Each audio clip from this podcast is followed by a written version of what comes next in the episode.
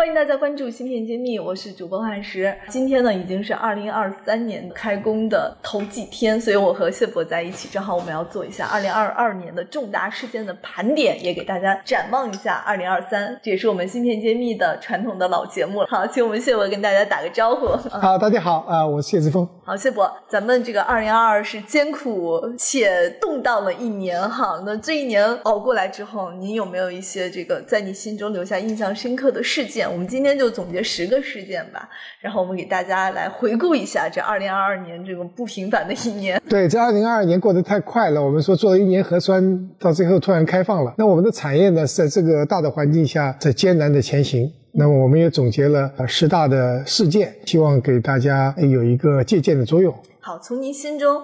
觉得排名第十的事件是什么？按照重要性，我们倒排最最重要的这个最后说。那么，我觉得有一个事件叫华为海思，作为我们中国最优秀的、最大的设计公司，原来排进前十名的。华为海思设计作为一个芯片设计公司，在全世界排进前十名，甚至有一段时间排进前五名的。那么最新的新闻说，它已经跌出前十名，而且它的这个出货量已经是非常非常少了，几乎清零。所以这个呢，对我们还是很有震撼力的。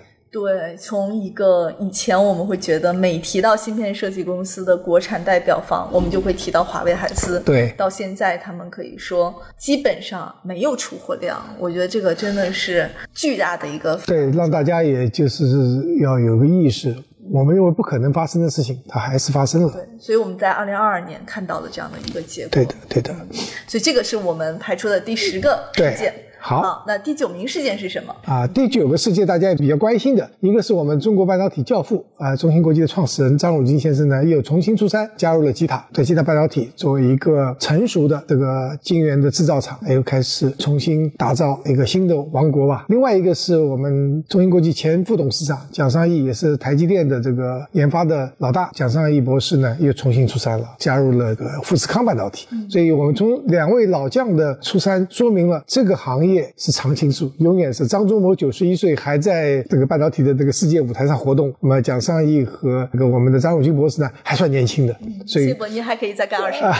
所以说七十多岁可以重新披挂上阵，这是我们大家值得啊关注和学习的榜样。好的，这是第九个事件。那我们看第八个事件是什么？第八个新闻呢，就是集成电路产业的，我们还是非常非常缺人才。总的统计数字来说是缺二十二万，其中呃设计人员缺十二万，这是一个赛迪对吧？对，赛迪给的报告。对，所以我们还是看到，尽管我们全国有那么多高校都在培养人才，但实际上根据我们的了解，统计数字来说还是缺人才。所以这个呢，给大家一个关注，就是说，所有想进入这个行业的年轻人，大学。的研究生的还是可以往这个方向发展，我们非常缺少人才。好的，好，我们来看一下第七个事件是什么？第七个事件，大家应该关注的是所谓的第三代半导体。第三代半导体是大家所关注的一个高速增长的一个产业。那么碳化硅半导体器件从二零一八年的这个四亿美金，到预计二零二四年要达到差不多五十亿美金，每年有百分之五十这样的一个增长速度。那么这是大家所期待的，也是我们看到正在高速发展的。无论是中国还是全世界。都在投入重兵进入这个产业，那么我们也非常非常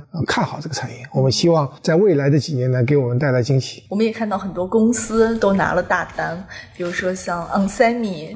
对，罗姆他们在今年应该是凭借碳化硅都赚了不少钱，真的让人很羡慕。是的，呃，大家都在看整体的半导体是属于低下行或者是不景气的状态，而这个碳化硅或者作为第三代半导体的主力军呢，反而这些企业，包括日本的 ROHM、美国的安森美，再加上还有美国的那个 Wolf，都是发展的非常好。所以这个赚的盆满钵满。对啊，这个我们也看到，特别是大家股票在跌的时候，而这些公司股票，特别是安森美，它还是非常非常的稳健。这是谢博评出的第七位选手。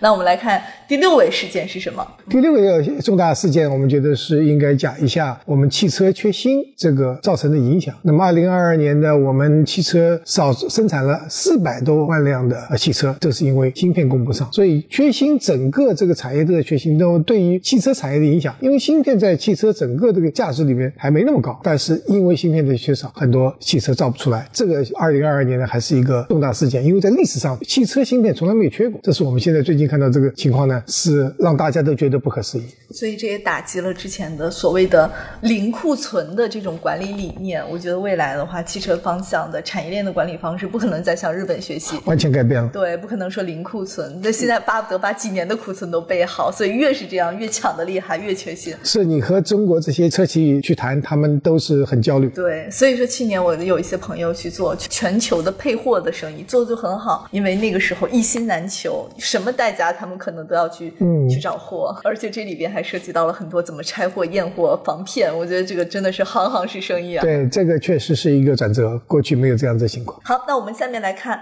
排名第五的年度事件。第五个重大事件，我应该讲到的呢，整个半导体产业是不景气，无论是裁员、减少订单，还有是我们的投入减少，都发生在二零二二年。那么实际上，整个产业尽管汽车芯片是一直都需求非常高，而我们整个这个啊产业的在一个下行期。但这个下行期好像波及的并不只是国内的市场，美国的很多公司、对，这是一大个厂也一样。半导体产业从来就是一个全球性的市场，呃，所以它造成了全球的这个裁员、股票腰斩，还有我们这个就是库存增加，要大家一定要销库存。对，我们看到 Intel 的生意也不好做，美光也不好过，美光裁了很多人，然后三星隔壁邻居三星也不好过，这些日子都不好过。对当然了，中国的 A 股市场的半导体股票也都是跌得很啊。对，台积电的这个 CEO 魏哲家博士甚至要求建议员工多陪陪家人，在家多待一会儿，就是不需要加班了。竟然这个这个是全世界最火的半导体制造公司，居然也也要谈这个多陪家人、少工作。所以我觉得这也是一个非常对，这个整个这个不景气是很明显的。全球对对，全球化的不是一个局部现象，是全球都有的一个不景气的现象。好的，那我们下面来看进入我们排名第四的事件是什么？第四个重大事件，大家是比较关注，最近才发生的，十月份发生，就是美国对一些特殊的一个技术啊，高端技术对中国有一些这个限制。那么特别讲到的是，呃，逻辑代工的十四纳米技术，闪存的一百二十八层，还有十八纳米以下的 DRAM，另外还包括了超级计算机相关的这些方方面的限制呢，对我们呃整个这个产业呢，还是有巨大的影响。对，这也就是我们前面专门做过一些论坛去讲的 BIS 出口管制。其实这个事件出来啊，还有对美国人的限制。对对对，就是说所有这个条，例呃对对对，所以美国人他这个美国人不是说美国公民，美国绿卡，甚至你是和美国这个工作的人都在这个限制范围内，所以对于我们中国在赶超、在存储逻辑和材料设备要要赶超这个世界先进水平呢，嗯，给设置了一个巨大的一个障碍或者挑战。其实这也是手术刀般的这种精准打击，打的专门就是我们马上要赶超上来的方法。对我们过去一直认为这个是可能发生事件，但没那么快，对没想到现在发生的非常快。而且非常明确。对对。好的，那我们来看一下排名第三的事件。台积电宣布三纳米的进入量产，这个是一个非常非常了不起的一个，因为大家还在想着我们好像七纳米还没有那个很成熟、大批量的在使用。我感觉五纳米好像也是昨天的事儿，怎，么五纳米刚刚发生的，所以这个速度不断的在加速。那么当然也是三大巨头啊，台积电、那个三星和 Intel 一直在竞争。现在看样子，台积电是大家都公认的一绝，完全是根本不把对竞争对手放在眼里，甚至他们两纳米的研发也在高速的往前推进。那么这一次宣布正式的三纳米量产，由台积电董事长刘德英博士来宣布的，非常骄傲。他说这个是一个从五纳米到三纳米这个进步啊，还是非常明显的，无论是从它的这个性能还是它的集成度啊，都是非常非常的有稳健。这是人类历史上首次进入三纳米量产吧？这是第一个，而且呢，这个三纳米量产预示着台积电在未来是要保持很长一段时间的领领先地位。研发管研发，真正进入量产，而且有那么多客户订单来做保障的，这还是非常非常的令人钦佩吧。非常骄傲的一件事。对对，为作为作为华人公司能够做到这样子的一个市场的龙头地位，在二十年前是不可思议的。好的，那我们来看一下年度第二的事件是什么？呃，第二大消息就是我们讲了这个前面八大事件以外，我们也要看到中国大陆最近有很多很多地方有突破，比如说我们十大代工公司原来只有中芯国际和华虹红利进入了，今天又有一家公司呃金河也进入了而。且这家公司马上要上市了。对，正在走 IPO 的这个过程中，那么也进入前十，就是真正做制造的中国的代工厂啊、呃是现在是三家了。另外呢，我们中芯国际的十四纳米也正式也进入量产，还有我们的长江存储的二百层的就是闪存，3D 的 NAND 闪存也进入了这个量产阶段，所以这些都是好消息。我们呃设备有两家公司，一个是北方豪州号，还有一家是呃中威和这个北方豪州号全覆盖，他们的产品能够对产业界进入全覆盖。这些都是哎，这些都是说越来越多的好消息，就是说全球在进步，而中国这个也在高速的进步，无论是全方位的设计啊、制造设备啊，这个都在进步。所以这些呢，也是我们看到，我们随着半导体产业的重要性越来越重要的话，中国的产业在全方位的发展。这都是我们国内在。层层的这个被禁运的情况下取得的突破，其实实属不易啊。是的。好的，那我们下面就来揭晓，在谢博心中，二零二二年年度最重要的一个产业事件。我不知道谢博会把它评给谁，那请谢博自己来揭晓。啊，最重要的也就看到了大家都关注的，实际上台积电宣布在美国 Arizona 要建厂。而且这个建厂的这个规模，无论的投资金额，还技术的先进性，还有出厂的参加这个开工典礼的人，包括美国总统拜登，呃，包括了台积电的董事长九十一岁高龄的张忠谋，还有所有这些高端客户啊，苹果的、英伟达的、AMD 的这些大佬都去参与，所以说这个是一个巨大的呃事件，就是因为在过去就是等于说美国制造业一直在缩减，而亚洲特别是台积电为代表的这个。代工一直在增加，已经超过了这个这个这个代工行业超过了百分之八十的市场，代工的都在亚洲，特别是在台湾地区。那么突然，那那么高端的这个制造业要在美国兴起，所以预示着一个历史的转折点。参加的人，包括我们全世界关注度也是非常高。所以这也是拜登签署的芯片和科学法案成功之后。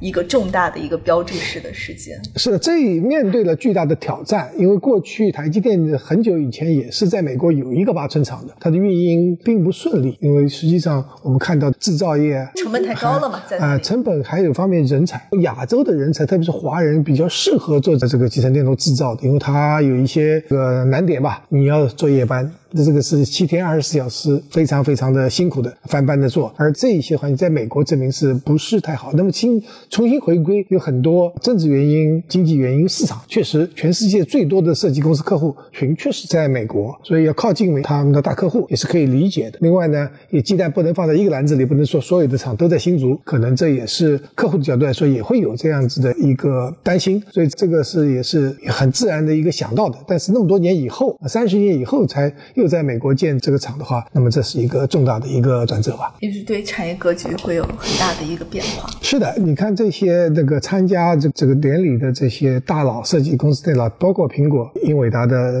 老大，都说未来它是芯片是不是 Made in China 或者 Made in Taiwan，是 Made in USA，这点他们非常的呃在乎。那么我们也说未来。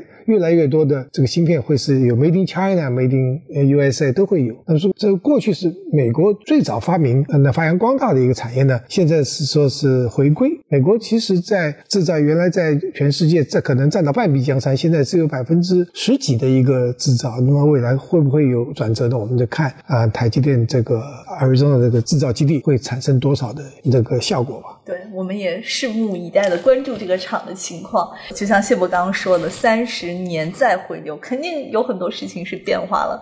当地的人、当地的环境不容易，很难。当地的产业能不能消化得了，对吧？这肯定很不容易的。对对。哪怕说台积电送了几万名员工过去，我相信也不是那么容易的事。这个这个太难了。所以我们目前对于这个大的一个事件，我们未来呢还要关注。呃，到底能够做到什么程度呢？其实包括台积电本身，他们也是有一定的保留吧。那么台积电说，最先进的技术工艺还是会留在台湾地区。那么我们们看未来台湾地区的台积电总部和那个美国的这个制造的技术之间到底会有。有什么不同？我们会要继续关注吧。好的，这以上呢就是我们总结的年度二零二二年度十大的一个产业热点事件。当然，这里边也有很多都是谢博的个人的观点，以及我们芯片揭秘一路走来的一些想法。那聊完了总结，那我们肯定还得让谢博给我们做一下二零二三年的一个展望。虽然二零二二年已经很辛苦了，不知道谢博您觉得二三年会好一点吗？日子，您给我们做一做明年的一个预期吧。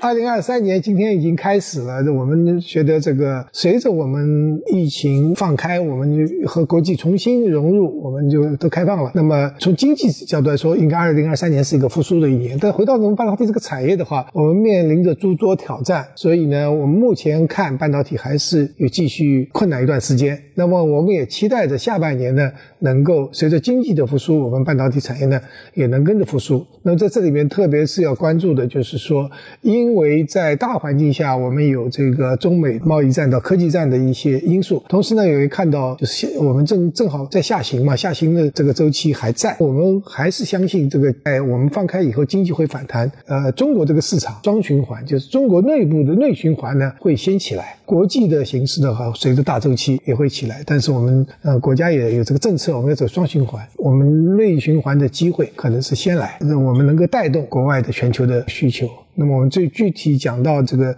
芯片里面的，特别特别是国产化，啊？无论是你设备的国产化、材料的国产化，原来说你你这个设备和材料一定要做的比外国还好，价廉物美才有机会。今天你只要做出来了，你会得到首先得到有机会。那么无论是做芯片的、做设备的、原材料的，嗯，那么你如果是直接啊，只要做的客户能够用，那么就行。包括我们做产品的，所以我们整个全产业链，无论是设计、制造、那个封测、材料。装备，甚至你做系统的、做模组的、软件的，你只要做出来能够满足客户的基本需求，你可能就是占山为王。我们称为圈地运动那块，原来全中国这个市场都是国外的，无论是国外的公司还是材料、装备制造，还有芯片。现在你只要做出来了，你那块站住了，你巩固了，那么即使有国外的竞争，因为我们现在也是可以平等竞争，而不是说我就只要有能买得到，我就用进口的，国产不考虑。现在完全倒过来，我觉得国产化在全产业链应该是得到大的发展。特别是下半年，一旦我们需求起来，是的，我们也觉得未来二零二三年已经来了。那我们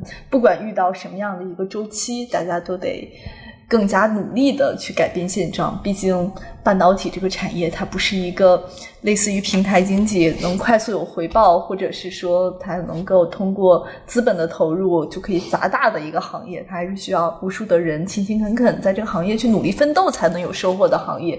所以这样的行业。更需要我们每一代人吧，都是持续的投入，持续的去传承，我觉得才会有结果。是二零二三年值得期待，特别是下半年，我们期待它有好的一个反弹吧，半导体。嗯，好的。